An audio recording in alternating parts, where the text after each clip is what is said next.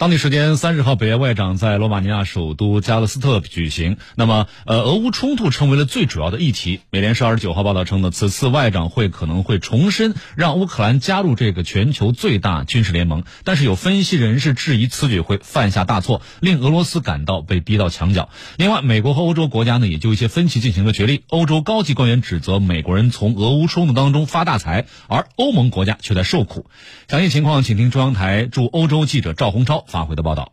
结束第一天的会谈后，北约成员国外长在会后发布的声明中说，将继续加大对乌克兰的支持，并帮助乌克兰修复能源基础设施。各成员国外长还一致强调，乌克兰最终会加入北约。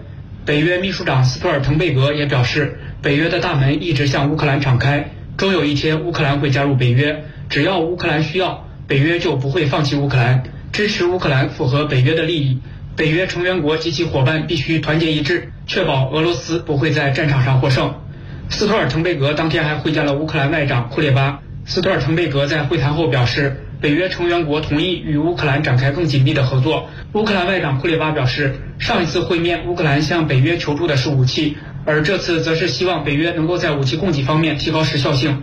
除了武器，乌克兰还希望北约提供发电机等装备。库列巴说。乌克兰不仅急需北约的防空武器，同时也需要像发电机这类的装备物资。北约的帮助对于乌克兰度过这个冬天非常重要。